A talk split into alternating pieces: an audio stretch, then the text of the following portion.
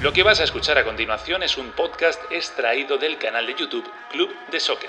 Si lo prefieres, puedes escucharlo y verlo en su formato original. Te invitamos a que te suscribas, entra en youtube.com barra Club de Soccer y no olvides activar las notificaciones, comentar y darle al like. Ahora, a disfrutar con el mejor debate y análisis de fútbol. Muy buenas, ¿cómo estáis? Bienvenidos a Club de Soccer Directo. Son las siete y media de la tarde en el este de los Estados Unidos, desde donde estáis viendo, pues bienvenidos. Sabéis que este programa ahora mismo ya no está saliendo solamente en YouTube, estamos en, directo en YouTube, pero también os estáis viendo seguramente muchos de vosotros a través de la pantalla de Bean Sports o a través de la pantalla de IBC, depende de qué lugar de este inmenso continente os encontréis.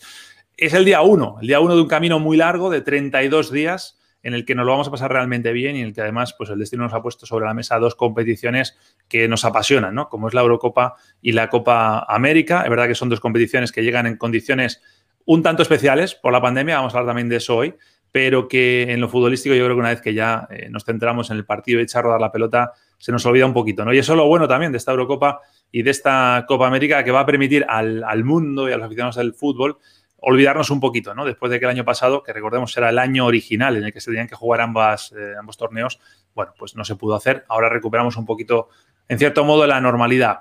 Eh, están por ahí preparados Quique Mateu, eh, Daniel Chapela, Carrito Suárez, equipo inaugural hoy en esta especie de Eurocopa o Copa América. Vamos a jugar también aquí en, en Soccer. Y esto, aunque si nos estás viendo por televisión es más difícil, pero si nos estás viendo por YouTube, la dinámica es la de siempre, es decir, participad, vamos a ir mostrando vuestros comentarios, vuestras opiniones y esperemos que participéis como, como uno más, ¿de acuerdo? Damos pistoletazo de salida a esta edición número uno de 32 programas. Acabaremos el 11 de julio, no sé cómo, pero acabaremos el 11 de julio. Alguno ya está un poco zumbado, pero yo creo que vamos a acabar todo de esa manera. Arrancamos Club de Soccer, vamos a por ello.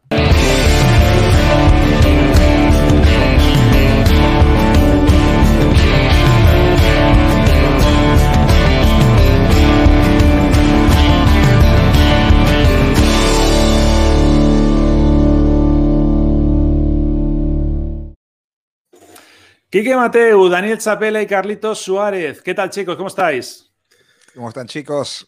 Qué gusto estar con Una ustedes. y 32 minutos de la madrugada en España, amigos. Tiene mérito, ¿eh, Quique? de Soccer, tanto en Bain Sports como en los canales habituales, ha dicho el director insigne de este programa que hay, hay alguno que está zumbado que hable por él, porque aquí los demás estamos muy buenos. Hemos llegado a la conclusión de que para bajar un poco el nivel de pulsaciones de Quique Mateo hay que ponerle a la una de la mañana, Claro. porque si no nos, nos da un repaso a todos. Eso está, Sí, de está hecho, claro. bueno, eh, estas son las cosas que no se cuentan en la tele habitualmente, pero hay que, eh, los espectadores tienen que inte- intentar pensar que están en sus casas, madrugada, no hay nadie en la calle, silencio absoluto en una ciudad, por ejemplo, como la que yo vivo de un millón de habitantes, y solo se me oye a mí.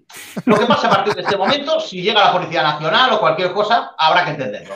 O sea, vamos a hacer una cosa entonces, antes de meternos en materia. Voy a repasar dónde estamos saliendo y a esto que vamos a explicarles le añaden también que en Valencia lo pueden escuchar desde la calle, el programa, ¿no? Lo dicho, mes de locos, 32 programas, ¿eh? empezamos hoy, no paramos hasta el día 11 de julio cuando acabe la Eurocopa con la final. La final de la Copa América saben que es el día 10, el día anterior.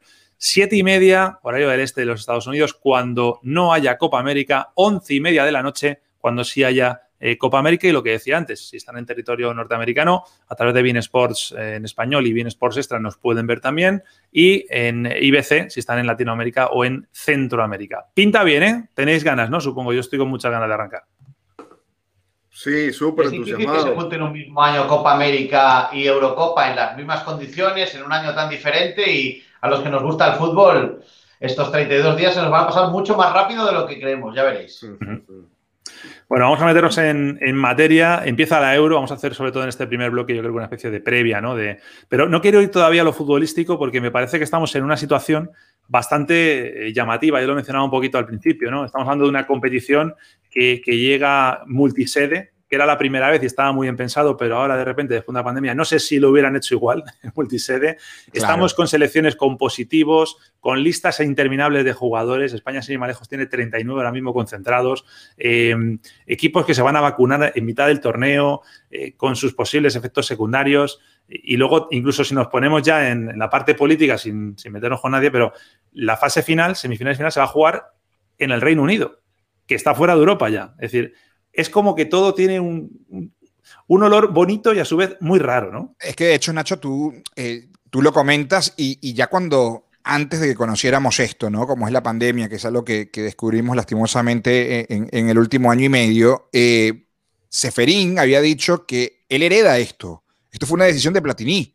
Una de las eh, máximas de Michel Platini le dejó este marrón, como dicen ustedes en España, le dejó esto y él decía, previo a esto, más nunca va a haber una Eurocopa multisede, jamás, máximo dos. Y, y estaba asustado justamente en, estamos hablando de diciembre de 2019, justamente cuando estaba en la previa, el sorteo de todo lo que iba a suceder.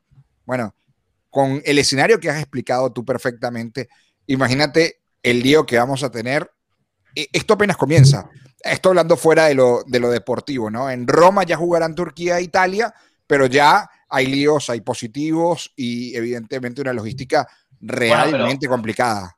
Pero a ver, tampoco nos vamos, a volver locos a estas alturas de la película. Quiero decir, eh, eh, a mí me parece que una multisede en Europa, Europa está todo, entre comillas, relativamente cerca. quiero decir, hay dos horas entre dos horas, dos horas y media entre Madrid y Roma, hay hora y media entre Roma y Frankfurt, hay una hora hasta Londres, es decir. ¿Y a, y Baku cuánto hay? ¿Cuánto hay a Baku? A Baku, que es una de las grandes sedes que tiene la Euro, ¿no? Baku y San Petersburgo. Sí, bueno, Baku y San Petersburgo es verdad que, están alejadas de ese, circuito, de ese circuito, pero el resto es bastante razonable. Yo creo que no hay tantos problemas logísticos. Quiero decir, si nos pusiéramos a comparar, es extraño lo de la multisede, pero lo extraño es lo de Copa América. Quiero decir, ahí no tenemos nada que decir, Quique. Ahí no, nos empiezan a, golpear y no tenemos defensa. de los torneos, en fin, la, Eurocopa, vamos, vamos, eh, ya quisieran en, Sudamérica tener las cosas organizadas como están en Europa, ¿no? Porque al final el tema de los positivos, que supongo que hablaremos luego, joder, pues eso está normal. Si una selección de, de 50 personas, pues no están vacunados. Hay que ser burro para verlos vacunados hace un mes, ¿no? que es lo que están haciendo con todos los atletas olímpicos. Por ejemplo, en España y supongo que en el resto de países, pues con la selección española de fútbol no se hizo y por eso salen no vacunados que, se contagian. Pero, quiero decir, el tema de la logística, que se preocupen en Sudamérica, en Copa América, yo no tengo muy claro si a mitad de, campeonato se cambiará la sede, porque, no sería ya nada de extrañar, ¿no? Y lo de Europa parece bastante más asentado. Sí, la verdad que lo de la Copa América ha sido mucho más complicado por los cambios de sede, como dice Quique, ¿no? Sí, más movido. Más eh, estresante. va a haber selecciones que van a tener su, su, cuartel general, su concentración fuera de Brasil y que van a ir a Brasil nada más que a jugar los partidos, algo que no había ocurrido nunca, ¿no? Eh, pero, a ver, a mí, a mí esto de los torneos multisedes no es lo que, lo, lo que más me gusta. Lo que pasa es que es muy diferente la, apreciación del espectador, porque al final si estás delante de un televisor te da lo mismo que se juegue en, Londres, que se juegue en Madrid, que se juegue en San Petersburgo, porque al final es la misma caja y es la misma imagen, ¿no? Ahora, eh, me lo imagino como periodista, como periodista cubriendo el evento, que, ya sé que es una circunstancia excepcional, pero ya, ya sí me, parece que, que pinta un panorama diferente. Sin embargo, yo no estoy tan seguro de que en la actual situación eh, habría resultado mejor una sede única para albergar a tantas selecciones.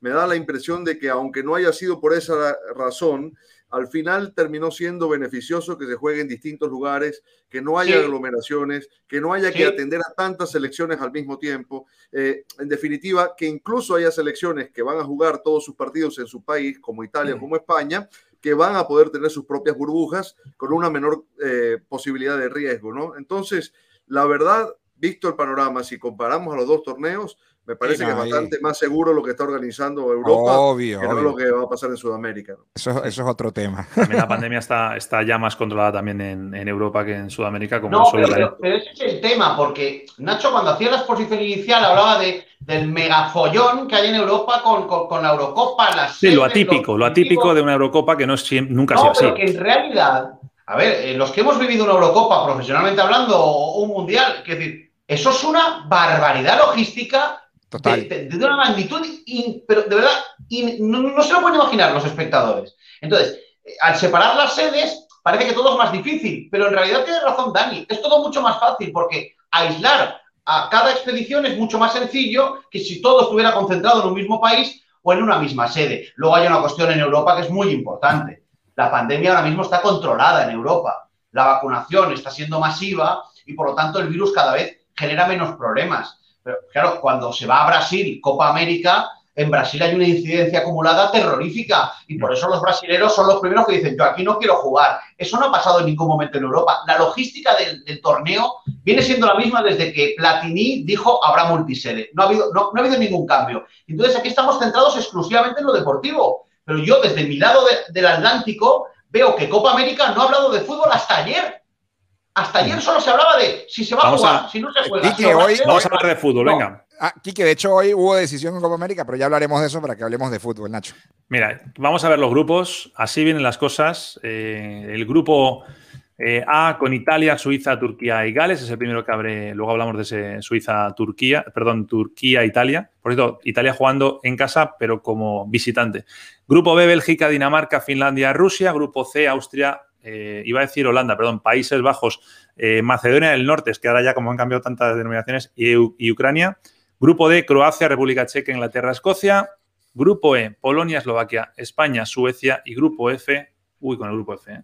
Francia, Alemania, Portugal y Hungría. A Hungría le ha tocado la lotería, ¿no? O sea, se va, van a disfrutar. Sería un puntazo que se quedara fuera uno de los otros tres. Pero bueno, recordemos que pasan los dos primeros y los cuatro mejores terceros. Es decir, tienes que hacerlo rematadamente mal si eres un equipo más o menos con posibilidades para, quedarte fuera, ¿no? Que pasa algo parecido con Copa América, por ejemplo, luego lo hablaremos ese, peor, ese tema. Peor. Peor, es un poquito más ridículo, eso, Es verdad, Oye, ¿no creéis que con estas circunstancias tan especiales que estamos hablando, que están pasando, eh, quizás le podemos abrir alguna puertecita a, algún equipo con el que no contaríamos, pero de repente en estas circunstancias a lo mejor, no sé, una Dinamarca o un equipo como Nacho, Me, la, robaste, porque ah. justamente el equipo que más fe le tengo es a Dinamarca. De esos tapados que hay, para mí, de esta generación de Dinamarca, que además tuve la oportunidad de hacer la eliminatoria, es Dinamarca. Bueno, lo, discutimos una vez con Quique, estuvimos hablando de los partidos.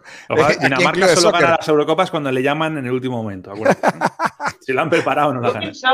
Yo que pasa que con el paso de los meses y luego, pues, cómo evoluciona la ciencia y la medicina, habrían encontrado ya una cura para lo de Carlitos, pero veo que no, pasan los meses y el tío sigue diciendo que se Dinamarca. Pero es que, ¿de qué estamos hablando? O sea, hay un grupo de la muerte con Portugal, con Francia, es verdad que estábamos los mismos, España, los Países Bajos. Y dice, no, no, no, yo estoy pendiente de Dinamarca. No, que, no, eh, Dani, que no tiene cura, que no tiene cura lo de, lo de Carlos, no pasa nada.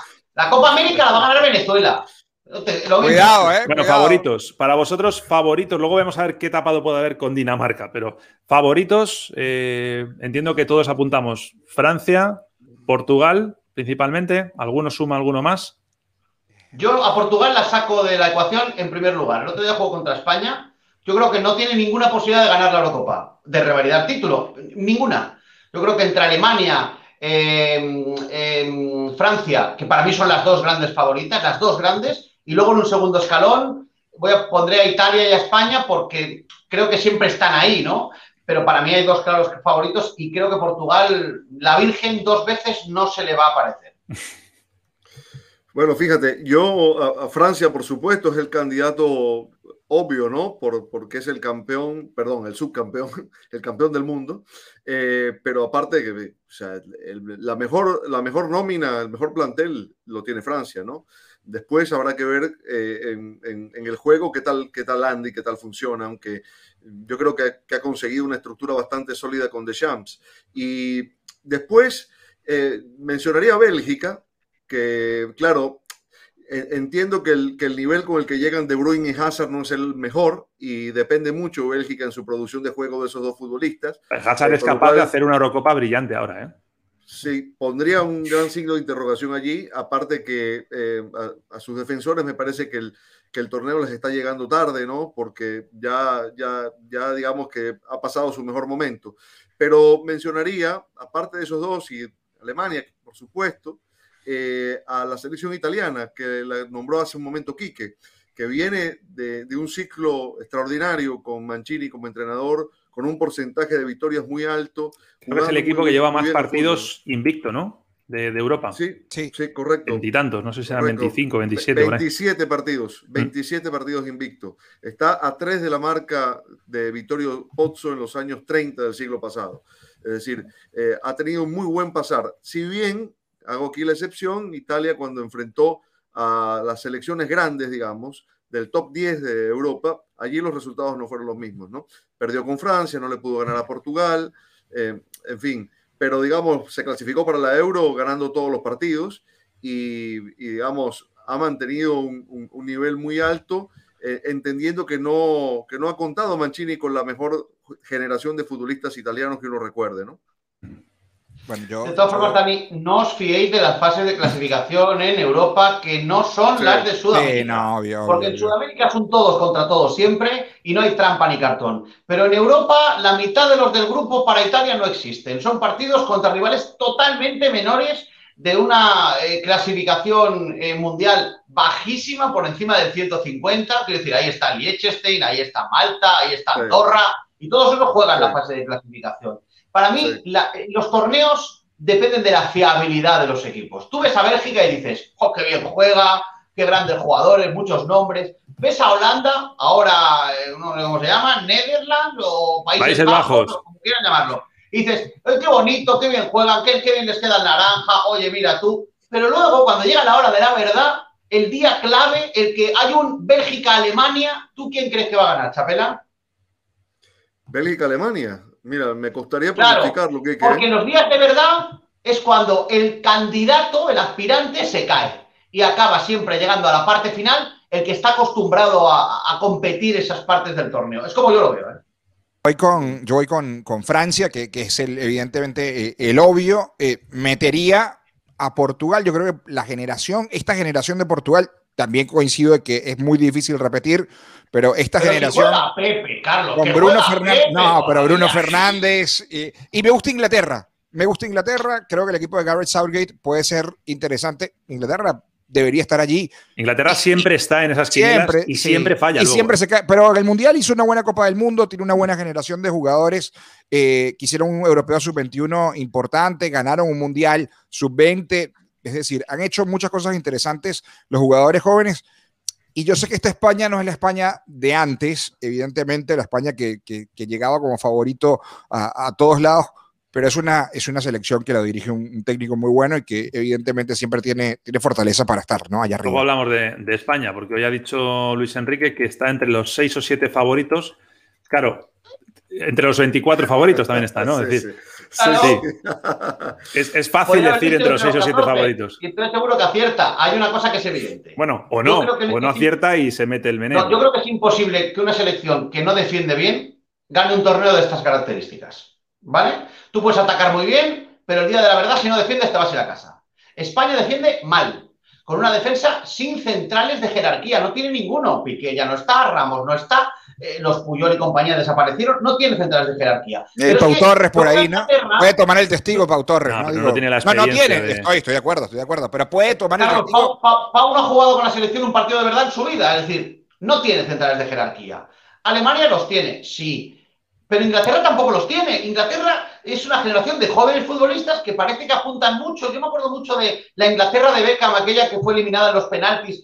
No, recuerdo en qué mundial fue, en cuartos de final que apuntaba que podía incluso ganar el torneo. Y al final, este tipo de selecciones que no son agresivas defensivamente hablando, acaban cayéndose. Por eso siempre llegan a, la parte final de los torneos, siempre los mismos en el Mundial, los argentinos, los brasileños, los alemanes, los italianos, porque son los que compiten mejor. Y competir es defender. Yo creo que Inglaterra no defiende. Y el otro día había a Pepe titular con Portugal y pensé, Pepe, es imposible que Portugal gane un torneo con Pepe de central. Eh, vale, te lo compro, pero es que no es Pepe, son Pepe y 10 más y esos otros 10 son muy buenos. ¿eh? Claro, y ganaron, la Nations League. ¿eh? ganaron la Eurocopa y, la Nations League. Me quieren, decir, me quieren decir quiénes son los dos centrales de Alemania. Digo, porque con ese mismo concepto tampoco Alemania tiene posibilidades. Sí, unos Hummels se mantienen, sí, sí.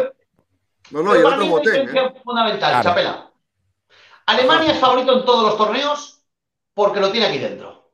Ah, bueno, Italia también. Bueno, en el Mundial se la pegó, ¿eh? Coño, no le vas a pedir que todos los mundiales los gane y que todas las Eurocopas las gane. No, pero, que no te meta México, que no te meta México, que no te pinte la cara a México. Eso sí se lo puedes pedir, ¿no? Bueno, pues nada, si queréis hablamos de todos los mundiales, de la historia de los mundiales, a ver quién está y quién no, está. No, la, eliminación de Alemania hace cuatro años o hace el 2018 fue una excepción. La verdad, la, norma es lo que dice Quique. La norma es que, que siempre están, ¿no? Semifinales, final, semifinales, final. Tiene un gran un gran equipo, Joaquín López. Ahora, eh, no, Podríamos decir, Dani, viendo esta imagen, que va todo sobre ruedas con Joaquín No Lowe. creo, no creo. A mí, a mí, justamente, una de las cosas que me hace dudar es el, el- Coincido. el mal momento deportivo de Alemania en, el- en los últimos tiempos. Y no hablo de la goleada solamente contra España, sino de o- otros resultados más recientes y de, y de partidos, cómo lo jugó eh, en los últimos meses. Sino que es que a mí esto de que se acabe un ciclo que ya que ya el entrenador sabe que, que- que se, que se acaba todo después de la Eurocopa, que los propios futbolistas saben que este no va a ser el que los dirija después, a mí eso qué quiere que te diga, no... no- La imagen ver, también, podría- ¿no, Dani? podría verse de dos El último maneras, tiempo ¿no? de Alemania, ¿no? Claro, yo no sé qué tan desgastada está esa relación. Él tuvo que volver a llamar a jugadores a los que había descartado, como Müller o como Hummels. Es decir, eh, o, o pasa que los futbolistas lo quieren despedir a lo grande, o pasa que se lo quieran sacar de encima.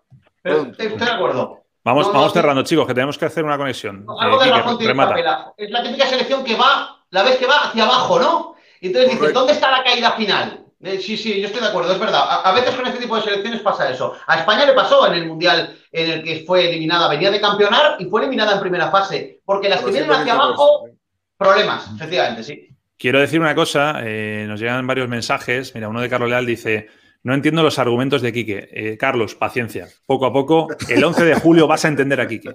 Nosotros lo hemos conseguido eh, con un esfuerzo muy grande, Pero, se consigue. Yo sí lo- decir que lo de Dinamarca va en serio y que yo no tengo razón. ¿No? ¿Es el resumen? No, no he entendido muy bien. Lo has encontrado, sí, señor. De eso se trata. Oye, dejadme no un tengo segundo. argumentos para, para poner estas caras cuando él habla de Dinamarca, ¿no? Vale, dame un segundo, dame un segundo que te- a ti especialmente te va a gustar mucho lo que voy a hacer ahora, ¿vale? Os ve- o- o- o- voy a hacer una conexión porque hemos dicho que esta, esta etapa de esos 62 programas vamos a ir de la mano de nuestros amigos de Betsfy. Entonces, cada día eh, haremos una conexión con el Betsfy Center. Ahí van a ir apareciendo pronosticadores eh, profesionales que nos van a ir dando consejos de eh, a qué se le puede pronosticar. ¿Por qué es esto? Luego explicamos bien por qué, pero va a haber una competición, os vamos a pedir a todos que os hagáis vuestra cuenta de Betsfy, es gratis, totalmente gratis, y juguéis a pronosticar. Nosotros ya estamos pronosticando, eh, casi todos pronosticamos para lo que va a pasar mañana, hay otros que no se dan cuenta y pronostican para lo de dentro de una semana, pero no pasa nada. ¿eh? Y no, no levantes la mano aquí que no te están viendo ahora, pero bueno, creo que todo el mundo ha entendido que, que estaba hablando de ti. Eh, vamos a hacer una cosa, me voy a ir directamente al Betspy Center y vamos a hablar con alguien eh, que creo que os va a hacer mucha ilusión verle. No es Joaquín Lowe, sino que es... Vamos allá. Ah, Porque hoy comenzamos las conexiones con el Best Buy Center y lo hacemos por todo lo alto. No tenemos casi a nadie ahí. ¿eh? Alfonso Pérez Muñoz, muy buenas. ¿Cómo estás, amigo? ¿Cómo estás? Bueno, eh, te conoce todo el mundo, pero como sabes que esto a veces nos ve gente muy joven, demasiado joven, a mí me da vergüenza decirlo también cuando... te- pero bueno, exjugador del Barça, del Real Madrid, del Betis, internacional con España, has estado en varias Eurocopas, en el Mundial, campeón olímpico en el, en el 92 eh, y ahora me imagino que con tus quehaceres y también eh, pronosticando, ¿no? En Betspy. Sí, la verdad es que me gusta, me gusta mucho porque aparte es un tema que, que estás relacionado con el, con el mundo del fútbol, ¿no? Y aparte me gusta ver muchos partidos, sobre todo partidos de la Liga Española y con Betfair lo que, lo que hacemos es, bueno, eh, afinar mucho con, con los resultados, con los pronósticos que nosotros aconsejamos, estar muy pendientes de todo lo que ocurre cada jornada, con jugadores, con estadísticas, entrenadores, toda la información posible para, para luego conseguir unos muy buenos resultados. Mm. Mañana empieza una Eurocopa. Yo, yo lo he contado muchas veces ya, que mi, mi mayor recuerdo de la selección española, aparte del Mundial, eh, por ejemplo, no es la Eurocopa de 2008 ni la de 2012, porque ahí jugábamos y ganábamos casi que sobrados. Esa camiseta que tienes detrás, eh, que sepas que cuando tú la llevabas, igual que yo, millones de españoles, yo creo que no he gritado tanto ni he saltado tanto como cuando hiciste ese gol. ¿eh? Minuto 95, dándole la vuelta al marcador contra Yugoslavia y pasando así, ¿eh? Sí, la verdad es que fue un partido de muchísima emoción. Pensábamos que el empate nos valía y a la misma hora estaba jugando otro partido en el de grupo. Noruega, ¿no? Que nos había ganado en la primera jornada, yo creo que fue. Sí, y la verdad es que lo teníamos bastante complicado. Menos mal que al final, pues con, con este gol en el último minuto prácticamente del descuento, pues nos dio el pase a la siguiente fase. Es verdad que hoy por hoy muchísima gente todavía me lo recuerda por la calle, que, ha vivido, pues como tú, así estos momentos de, ese, de ese, gol y, la verdad es que yo pues muy contento sobre todo por, por hacer feliz a muchísima gente en aquel momento. Pues nada, mañana empieza otra Eurocopa, tú las conoces bien. Eh, vamos a empezar con los pronósticos eh, con el primer partido, el partido inaugural, ese eh, Turquía-Italia. luego nos das alguno más, pero este primero, ¿por dónde lo quieres tirar? Por la victoria, ¿no? ¿Quién gana? Sí, creo que Italia va a ser uno de los equipos favoritos. Para ellos es muy importante empezar con, con buen pie. Creo que Italia ha mejorado muchísimo en estos últimos años con, con esa filosofía de jugar más al fútbol. No es el equipo o el fútbol italiano como antiguamente, catenacho, todos atrás, esperar a ver qué es lo que pasa, sino han cogido lo bueno de esa filosofía defensiva con jugadores de calidad y jugadores que, están haciendo buenos partidos. Y, bueno, creo que enfrente va a tener un equipo como el turco, una liga muy competitiva, muy agresiva, con, con, la mitad de los jugadores jugando en, en Europa, eso es importante porque tienen también experiencia, pero creo que, Italia y sobre todo el primer partido es muy importante eh, empezar ganando. Eh, creo que es, ya te digo, uno de los favoritos y aparte de que pienso que pueden quedar primeros de grupo, es una selección muy a tener en cuenta porque tiene una mezcla de buena defensa con, jugadores, creativos que puede ser una, selección muy a tener en cuenta. El grupo es Gales, Turquía y Suiza con Italia. O sea que yo también opino como tú. Debería ser primero y luego a ver qué pasa. No es verdad que hay equipos mejores luego para ser campeones, pero en esta fase de grupos deberían de ser, de ser primeros. Eh, Alfonso, quédate por ahí. Eh, vamos a seguir con el programa y luego conectamos otra vez para algún consejo más de este partido, ¿vale? Muy bien, venga, hasta ahora la conexión con Alfonso y nos vamos a hacer una primera pausa porque llevamos mucho rato y tenemos que ir también a la pausa. Ya lo expliqué el otro día, lo diremos todos los días. Nos vamos a la pausa porque la tele tiene que meter los anuncios, pero los que estáis aquí en YouTube, quedaros porque eh, nosotros seguiremos. ¿eh? Si queréis ver el backstage eh, de Club de Soccer, quedaros que, que va, a estar, va a estar divertido. Venga, ya venimos.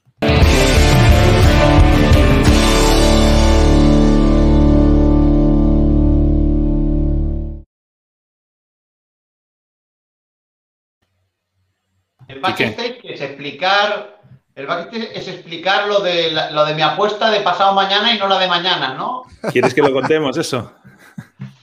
Ahora estamos fuera, ¿eh? Solo los de YouTube. Bueno, yo lo explico, yo lo explico. He cogido y he, abierto mi aplicación, que en España ya se puede descargar, la aplicación de BestFi, para hacer mi primer pronóstico. Y entonces he dicho, bueno, pues primer pronóstico, pues el del partido de mi selección. España juega el lunes contra Suecia, pues voy a hacer mi pronóstico. Eh, bueno, en fin, yo, a ver, que decir, tampoco es tan raro. Y, cuando ya está todo hecho, yo digo, ¿qué, qué, alegría lo he conseguido, porque yo soy torpe para esta parte. Digo, a la primera llega el otro, o sea, o sea, este, y dice, perdona, es que hemos hecho todos un pronóstico del partido inaugural. Pero, ¿sabes por qué? Voy a utilizar de ejemplo. ¿eh? Déjame que te utilice de ejemplo, porque la gente no está viendo, también lo tiene que saber. No es que no se puedan hacer pronósticos de dentro de una semana o dentro de dos. Eh, lo que pasa es que si tú haces pronósticos dentro de una semana, no vas a sumar esos puntos hasta dentro de dos semanas. Entonces, lo suyo es que hagas muchos pronósticos día a día, del día siguiente, para que así vayas sumando los puntos. Bien, después de esta magnífica explicación del director del programa, yo he vuelto a hacer otro pronóstico. He hecho ya uno del, del Italia-Turquía de mañana, que por cierto va a ser apuesta ganadora seguro. Y así, pues todo el mundo está feliz y contento. Y podemos discutir cuando, pues mañana termine el partido y yo haya vencido y vosotros no.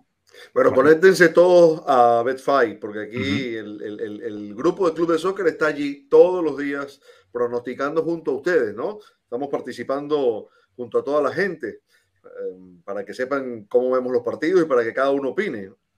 Sí, sí. Vamos a hacer un, torneo, un campeonato además. Carlito, ¿no te vimos? Ahora, ahora. Nosotros no, tenemos la aplicación, pero tenemos la página web, podemos acceder y está súper divertido, la verdad. En Estados Unidos la, aplicación se va a lanzar en, una semana aproximadamente, pero mientras tanto se puede hacer todo por... Sí, y funciona perfecto. Quedan 15 segundos para volver, eh. Cuidado, no os enrolléis mucho. Podéis hablar. Pero desde el Center en el que me encuentro yo, eh, si me permitís, yo también me voy a meter a, dar consejos. Eh, voy a dar un consejo, solo uno, y no voy a dar más. No apuesten por Dinamarca. Está bien tirada. Venga, vamos a volver.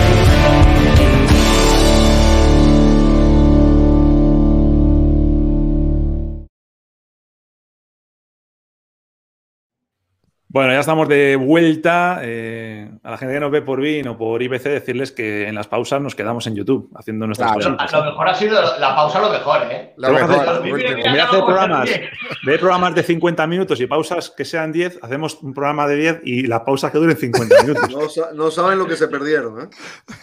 Es verdad, es verdad. Y, y las apuestas, ¿no? Las, los pronósticos, sí, ¿no? Sí, sí, sí, sí. Mira, hay algunas, algunos comentarios. Ahora vamos a ir mostrando eh, a los compañeros que están ahí conectados, que van haciendo sus, sus pronósticos. Eh, antes, bueno, yo quería avanzar y quería tratar un poquito el tema del partido de mañana, ¿no? De ese encuentro entre Turquía e Italia, con gente en la grada, con 16.000 personas en la grada, 3.000 turcos que han viajado hasta Roma. Va a haber una ceremonia inaugural, es verdad que menos... Eh, no sé, menos amplia que otras veces, ¿no? Pero con Andrea Bocelli. Y partido interesante, ¿eh, chicos? No sé cómo lo veis vosotros. La generación turca es, la generación turca es muy importante, pero evidentemente Italia es un equipazo. A mí lo que me pasa con esta selección italiana, y, y seguramente les pasará a ustedes, muchachos, es el tema de que Italia siempre creció con, con, una gran figura dentro de su equipo, ¿no? Y aquí no la hay. Aquí la gran figura, le preguntaban el otro día a Bonucci, son los convocados, iba a decir los 23 convocados, pero no, son más, porque por todo el caso, eh, por todo el tema COVID y por los protocolos. Si uno va a ver, dice, ¿de quién es el equipo? ¿Es el equipo de Chiro Inmóvil? ¿Es el equipo de Bonucci? ¿Es el Jorginho. equipo del joven, del joven Chiesa, de Jorginho?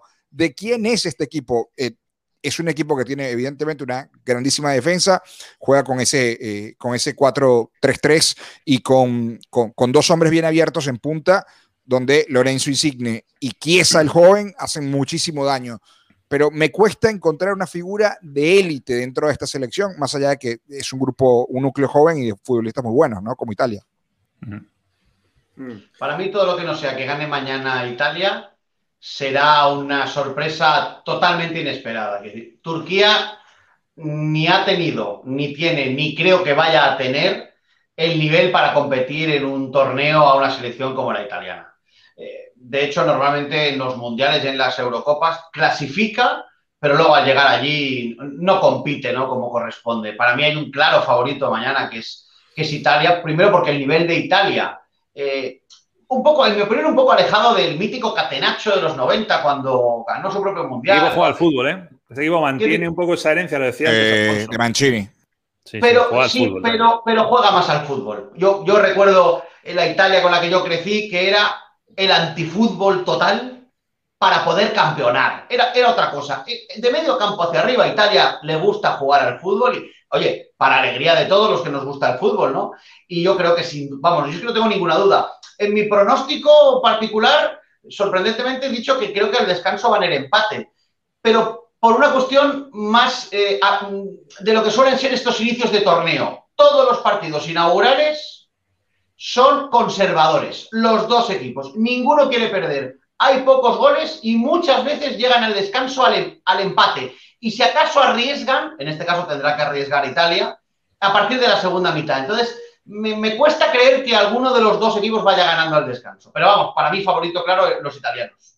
Sí, yo también veo a Italia favorita, la, la veo sólida en, en, en su juego. Eh, esto que estaba diciendo Quique del Catenacho es verdad, es decir, Italia tuvo un amago de cambio en la, en la última Euro que ganó España, la de 2012 cuando la dirigía Cesare Prandelli, ¿no? La de Prandelli. Él era un equipo, claro, era un equipo que, le, le que, que, jugaba muy bien, que digamos que, que, que rompía con ese eh, eh, estereotipo, y sin embargo la final perdida contra España y de la manera que la pierde de forma tan claro. contundente, derrumbó todo eso, ¿no? Y volvieron a, a, lo anterior y no se clasificaron para el último mundial. Entonces, ahora eh, lo que he visto bastante jugar a esta selección italiana, tiene, tiene, tiene muy, muy buen juego, es decir, jugadores que se, que se relacionan muy bien con la pelota, laterales que, son profundos, eh, de pronto no tiene un, un, delantero de estos eh, eh, que, que, se imponga en el área, ¿no? Su, su, nueve titular es inmóvil, pero es más bien un equipo que, mueve mucho a sus, a sus tres delanteros porque juega con Insigne y con, y con Berardi por fuera. Y esta selección de Turquía me da la impresión, por su momento actual, de que va a ser un rival duro, va a ser un rival Turquía, que le va... Perdona, eh, sí. Dani, en Turquía hay jugadores que han sido fundamentales en el campeonato del Lille, por ejemplo, el caso de Gilmar, de Yassisi, que son muy goleadores. y luego es, un dibujo, yo lo que he visto en los últimos amistosos de, Turquía, eh, Sean Algunes lo que hace es poblar muchísimo el centro del campo, con lo cual no te deja prácticamente espacio. O sea, a mí no me extrañaría que esto mañana fuera un 0-0 pero de manual, ¿eh? Te, lo, te, lo, te, pone el partido muy complicado. Eh, es una selección muy competitiva que en la clasificación, hace un momento hablábamos con Quique de las facilidades que da la clasificación europea, pero esta selección ganó y empató contra Francia en su, en su grupo de clasificación. Es decir, le fue bien. Y después su entrenador, que la dirigió en el 2002, que fue la mejor actuación de Turquía en las Copas del Mundo, eh, digamos, mantiene esa característica de juego, organiza sus equipos de atrás para adelante y, digamos, el gran desafío para esta Italia de Mancini es resolver eh, esa falta de espacios. Yo creo que si lo hace pronto, el partido se le puede poner de cara, mm, digamos, más fácil de lo que pensamos, pero, eh, digamos, delante va a tener un equipo que, es muy sólido en ese aspecto del juego. Y luego una cosa muy importante que yo creo que sí que hay una evolución en el fútbol en general de principio de siglo a ahora. Ahora vemos en la Eurocopa, por ejemplo, que hay una selección llamada Macedonia del Norte. Hay otra selección que se llama Gales. hemos visto a Albania. Finlandia, que Finlandia ya es un fijo en las Eurocopas. Claro. No, pero hemos visto, pero estas selecciones hace 10 años, ya no me voy más atrás, jamás habrían tenido la más mínima posibilidad de jugar el torneo. Y ahora no es que lo jueguen porque sea más fácil jugarlo, sino porque, que es a donde quiero ir, el fútbol está evolucionando hacia una igualdad tremenda. O sea, tácticamente, físicamente y futbolísticamente, las selecciones menores han subido su nivel. Y las grandes son grandes porque lo han sido siempre, pero cuando les igualas la táctica y, la, y, lo físico, ya los partidos ya no son tan fáciles, ¿no? Entonces, en este torneo, yo creo que va a haber muchas sorpresas, sorpresas más de tú ves un Gales-Italia y piensas que va a ganar Italia y a lo mejor no lo consigue, ¿no? Y Turquía... Pero, ¿y qué sorpresas, sorpresas como para que se quede uno gordo fuera? Sí, sí, sí, sí. Sí, sí, sí, sí, sí. Sí, sí, yo lo creo. Porque los gordos no necesariamente tienen que ser los buenos.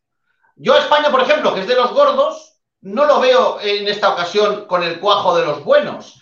Y en cambio ves selecciones que han llegado de puntillas y que yo creo que a más de uno le van a, le van a sorprender. No sé si será el caso de Turquía, pero pongo el ejemplo de Turquía, el de Macedonia del Norte, el de Albania, el de Gales, para que entendamos que el fútbol ha cambiado y que antes estas selecciones no tenían chance jamás de llegar a un torneo y ahora ya no nos parece tan extraño. ¿Por qué? Porque han conseguido equilibrar el físico y la táctica para ser competitivas contra cualquiera. Y aquí se juega todo a 90 minutos. Y a 90 minutos es difícil ganar. ¿eh? No esto es una fase de clasificación que tienes 14, 12 partidos para ir recuperando lo que falles. Aquí fallas y te vas a casa. Por eso creo que vamos a ver un torneo en ese sentido muy interesante.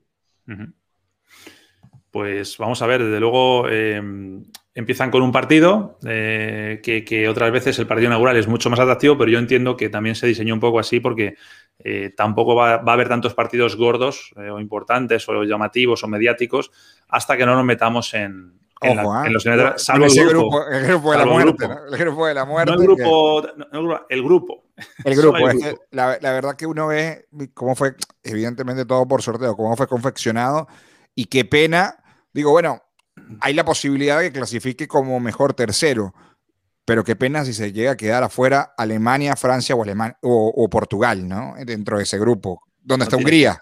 ¿Dónde está la pobre Hungría? Porque además pasaría eso, en hecho cuentas, si hay una goleada entre uno de los dos equipos grandes. Si no, los tres pasarían. Si Portugal queda tercero, Carlos, no me mires luego, ¿eh? Yo te ya. Pero tiene, opciones, ¿no? Porque estaría igual en cuartos de final. Y como tercero, cuidado, ¿eh? Cuidado. Vamos a hacer una nueva pausa a la vuelta, que hay mucha gente ya diciendo, ¿qué pasa con la Copa América? A la vuelta hablamos de la Copa América. Hablaremos, hablaremos. Ahora tengo yo ganas de, ver a, a Quique hablando de la, Copa América porque la gente puede pensar que no la sigue mucho y la sigue más de lo que la gente se piensa. Vamos a, pausa, como digo, y, y continuamos. Vamos a por ello.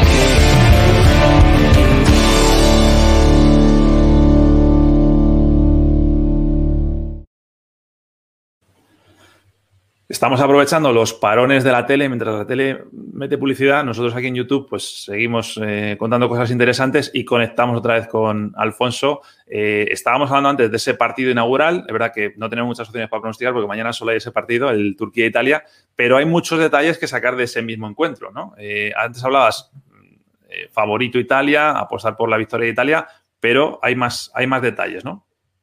Sí, hemos pronosticado un partido de menos de cinco tarjetas, aunque creo que la selección o el fútbol en general turco es un fútbol, como he comentado antes, eh, agresivo, pero dada la competición en la que estamos hablando, dada que va a ser el primer partido, dado que el árbitro es holandés y no, es, no tiene un promedio muy alto de, tarjetas, creo que se puede dar el, caso que, que haya menos de cinco tarjetas. Eh, Italia, al ser el equipo más creativo y que más peso del partido creo que va a llevar, no va a ser tan propenso a que pueda sacar alguna tarjeta algún jugador italiano, que a lo mejor es probable, pero creo que si hay alguna, eh, será por parte de la selección turca. En otra etapa de la vida, Alfonso, si habláramos de un Turquía-Italia, habría que apostar a más de 15 amarillas por equipo, ¿no? Prácticamente. sí, sí, sí, sí. Antiguamente, seguro. Pero hoy en día, con tantas cámaras, que mm, los árbitros también están siendo bueno, más permisibles y no está habiendo entradas tan, tan duras. Y, en una competición como una Eurocopa, eh, a todos los jugadores les, gusta, les gusta llegar lo más lejos posible, que no sean sancionados con tarjetas rojas ni con dobles tarjetas amarillas. Oye, aprovecho eh, para preguntarte rápido, ¿cómo ves a, España? O sea, ¿en, qué grupo le metes? ¿Favoritos? ¿Peleones? ¿En qué grupo le metes? Bueno, la verdad es que está habiendo muchísimos problemas, que si COVID, que si el tema Sergio Ramos, que si el tema, bueno, en fin, jugadores, que no hay jugadores del Real Madrid, es todo lo que se ha estado hablando en España de, en torno a la selección. Ahora es si se vacunan o no se vacunan, empezar ganando, creo que en este tipo de competiciones es muy importante y sobre todo no tener, no tener errores porque se pagan muy caros en este tipo de competiciones. España empieza el lunes, así que habrá tiempo de hablar de ello. Alfonso, te mando un abrazo enorme. Mañana conectaremos otra vez con el Bets Center. Mañana no estarás tú, pero más adelante seguro que volvemos a, a encontrarnos. Un abrazo grande. Gracias, un saludo para todos. Chao.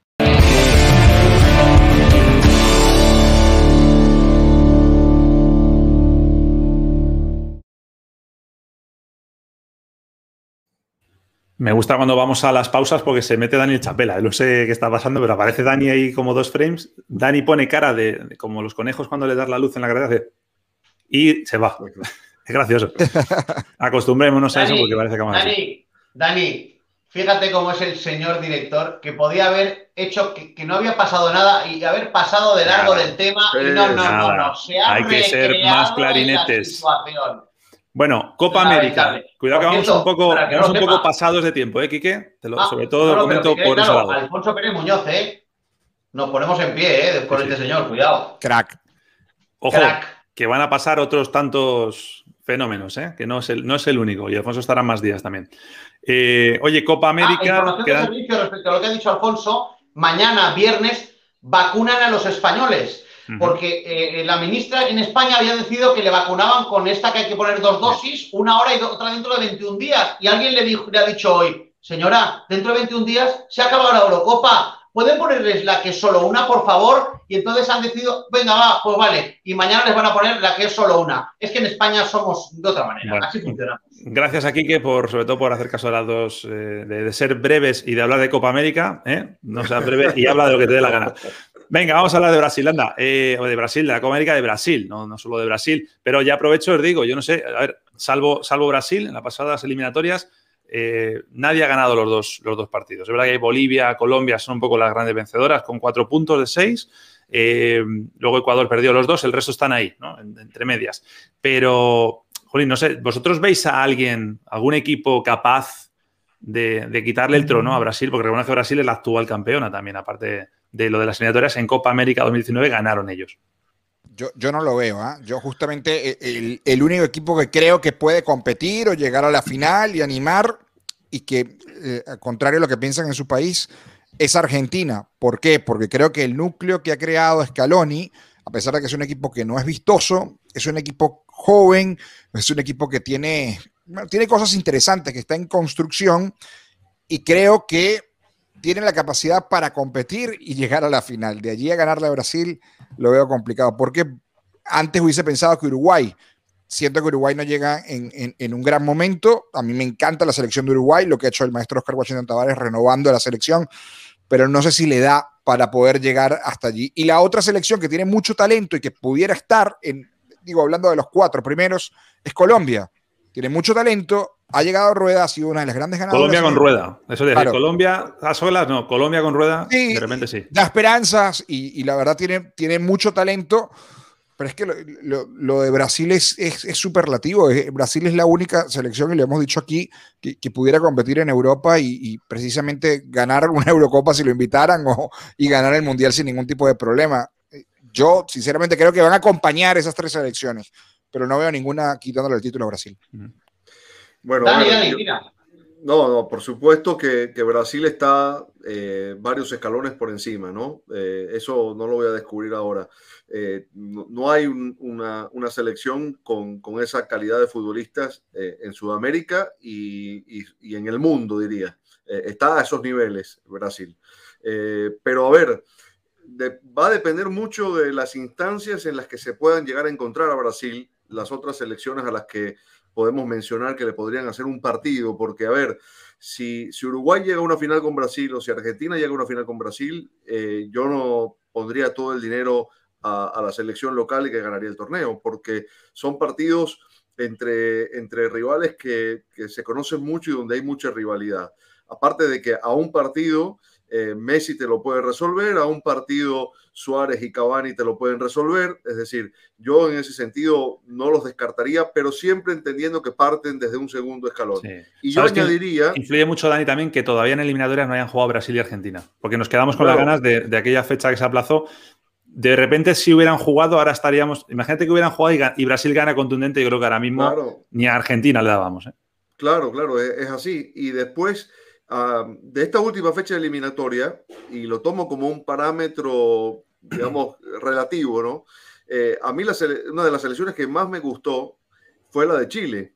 A pesar de que empató los dos partidos, eh, contra Bolivia le, dio un baile tremendo en Santiago y por esas cosas del fútbol, pelotas en los palos, el arquero que fue figura, defensores que sacaban balones de la línea de gol, no terminó en goleada y se lo acabaron empatando al final pero me, dejó muy buena sensación y hay ahí una generación que todavía eh, pisa fuerte. Arturo Vidal vuelve eh, y, están los Alexis Sánchez, los, los Aranquis, los Medel, que, es verdad que ya están, digamos, en la curva descendente porque su, momento más alto pasó, pero siguen siendo jugadores muy competitivos, con mucho oficio, que, que si llegan a enganchar con un entrenador que tiene además una idea de juego eh, de, proponer, de ir al ataque, me parece que puede, puede llegar a ser un animador interesante del torneo.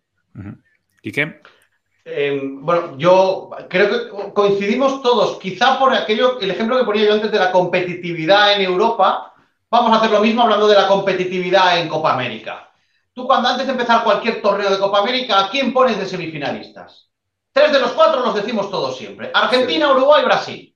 Y luego un cuarto puede ser Chile, Puede ser Colombia, puede ser una sorpresa, pero esos tres los colocas siempre. ¿Por qué? Porque cuando llegan estos torneos, estos compiten. Y, a, 90 minutos, Brasil, eh, de lo que hemos visto en la clasificatoria, eh, eh, esto es como Messi 10 más, pues Copa América es Brasil y 10 más, ¿no? Porque está Brasil y luego los demás.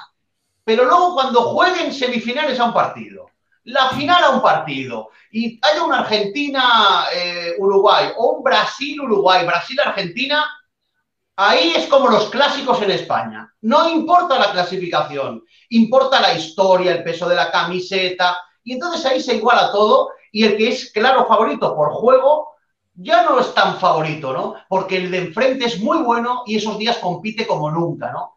Y, me gusta mucho Colombia, por lo que decía Carlitos, pero Colombia tiene un problema, Carlos el mismo que yo ponía antes de Holanda o de Bélgica.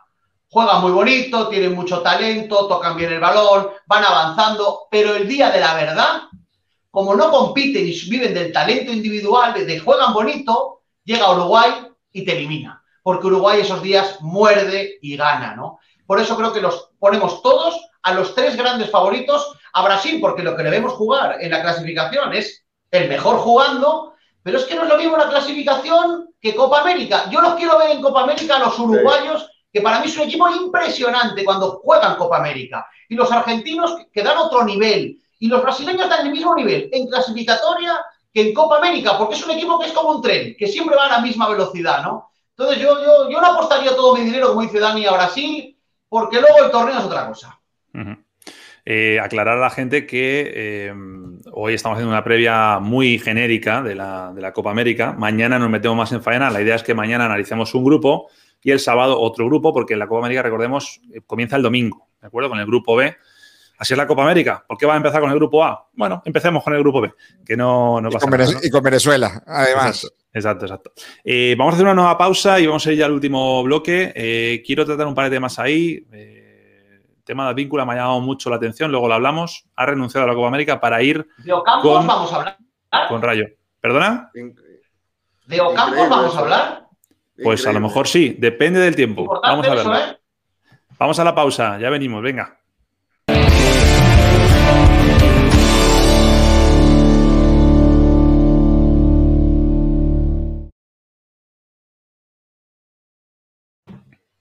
A ver, señores, estamos otra vez en backstage. ¿eh? No, estoy Se nos ha ido Alfonso la gente que se lo está pasando muy bien viendo, viendo Club de Soccer eh, y me decían, ¿cuándo hablamos de Ocampos? Porque aquí en España, yo lo digo porque entiendo que allí en Sudamérica pues será un tema más, pero aquí en España nadie entiende lo de Ocampos con Argentina, viendo el nivel que ha exhibido este año. Yo no sé si lo habéis visto en, Y en Foyt. Española, claro. Claro, Te lo explico yo. Te lo, te lo explico yo. Yo creo que tiene Claro, la mucho que ver. que nos ha llegado desde Argentina, no acabamos de, de- de cuadrarla porque no nos parece razonable. Tiene mucho que ver, es mi opinión, ¿eh? no sé qué piensan Carlitos y, y Dani, que, que vieron también todos los partidos de eliminatorias. Yo creo que pesa mucho en esa decisión lo que sucedió en el partido contra Chile. Foyt y Ocampo estuvieron fatal, fatal. Y yo creo que ahí, eh, al final, lo que Pero- intenta Scaloni es tirar del grupo que ya tiene formado y, y- y por Claro, la misma pero- razón que al revés a Armani, pero, que sigue Nacho- dando positivo, le lleva. Pero Nacho, pero, pero son parte del grupo, es decir, y es una Copa América con una, una plantilla extendida. ¿Cómo es posible que dos titulares de la selección, está perfecto, pueden perder el puesto, pero que además los saques de la convocatoria? Es que esa es la que yo no, para mí, Foyt sobre todo queda muy señalado, porque además Yo no es lo defiendo, el- yo estoy es el del error, por ¿no? qué creo que están fuera. El gol con Colombia, ¿no? Entonces, Sí, sí. me, eh, me- me parece Ya, rarísimo. pero eso también eh, te dice una cosa, Carlos. El peso de Foyt y de Ocampos es nulo en la selección. sí, Porque claro. esto lo hace uno de los capos y ya pueden equivocarse 10 veces seguidas que no pasa nada. Digamos que el, el eslabón débil en este caso son estos dos, porque si se los carga por un partido, ¿qué peso tenían para la selección? Ninguno. A mí me parece absurdo decir, como has fallado un día, fuera. Pero si estaba siendo titular, ¿viste? No, yo no, no- no- no lo entiendo, sinceramente, no lo entiendo. Sí, no, aparte no, no suena muy congruente, ¿no? Porque Ocampo fue titular contra Chile y, y ha sido titular casi siempre desde que Scaloni lo ha Claro. llamado a la selección, ¿no? Y Foyt fue titular el primer partido y entró de cambio en el segundo. Y te, y digo más, es que yo, yo resalto lo del día de Chile, pero es que si solo le pasara a Ocampos y a Foyt, pero Di María, que hace una tem- temporada y luego va con Argentina y no El rinde, peso, y los demás. el peso, Nacho. Sí, sí, sí. A ver, que Claro. tengo que ver que no se nos escape. Hay 55. Quedan 10 segundos para volver. 10 segundos. ¿Ok? ¿Quieres hacer la cuenta tú, Kike? 5, 4, Cuatro, 3, tres, 2. dos, Dinamarca no, cero.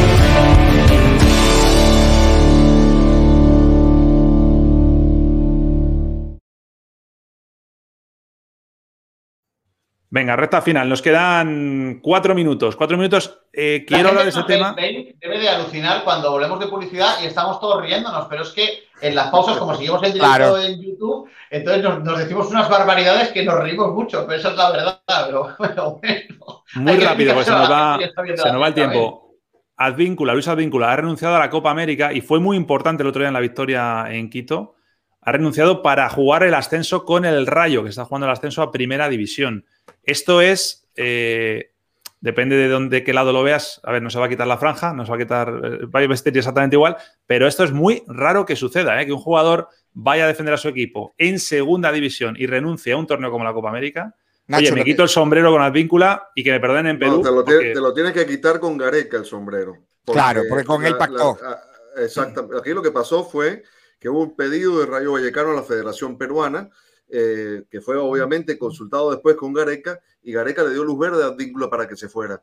lo hizo con Advíncula y lo hizo con otros jugadores. Bueno, Pablo Guerrero se quedó fuera por lesión, lo mismo que Pedro Aquino por lesión, pero jugadores como, como Rui Díaz, eh, los jugadores de la MLS fueron licenciados, Edison Flores también, es decir, que a mí me parece que es un manejo eh, que hace el técnico, primero pensando en ver a otros elementos, llamó a Santiago Ormeño, que tiene la doble nacionalidad mexicana-peruana y que, que, va a integrar esta selección, y por otra parte, eh, está pensando en la eliminatoria, que va a necesitar a esos futbolistas, y probablemente al propio Gareca le convenga más un Advíncula jugando en primera división que no un Advíncula jugando en segunda o yéndose a Boca Juniors, que es una de las opciones de las que se está hablando. ¿no? También entiendo que hay una parte de que asume que, que Perú, pues a lo mejor no tiene tantas opciones de llevarse la copa. Y va para el recambio generacional, está perfecto lo que dice Dani, porque tanto que le hemos criticado a Gareca es que no hay un recambio generacional en Perú. Bueno, ahora tienes la oportunidad, ahora van los jóvenes a jugar. Y entonces, para poder reforzar este equipo en eliminatorias, va a tener descanso sus jugadores experimentados y va a poder ver a los jóvenes. Está buenísima esa idea. Pero está todo muy bien, pero es todo muy raro. O sea, quiero decir, no hablemos desde la normalidad de algo que no es normal. Quiero decir, renunciar a jugar la Copa América para un futbolista como Advíncula no es normal. Que el seleccionador lo entienda y transija tampoco es muy normal, porque ese es de los buenos de Perú. Entonces, digamos que es todo un poco raro también es cierto que si lo pactan entre ellos, nosotros no somos quienes, los peruanos quizás sí, pero nosotros discutir esto, oye, si lo han pactado entre ellos, pero a mí me suena todo un poco extraño, aunque también es cierto una cosa, Advíncula lleva mucho tiempo en el Rayo Vallecano.